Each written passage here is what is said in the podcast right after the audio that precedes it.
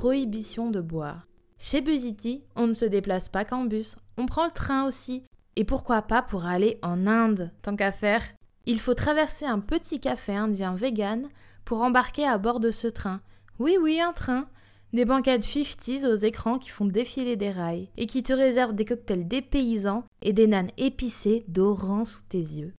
Buzzy n'hésite pas à dire à la serveuse du café que tu viens prendre le train pour Bombay pour qu'elle t'indique le chemin.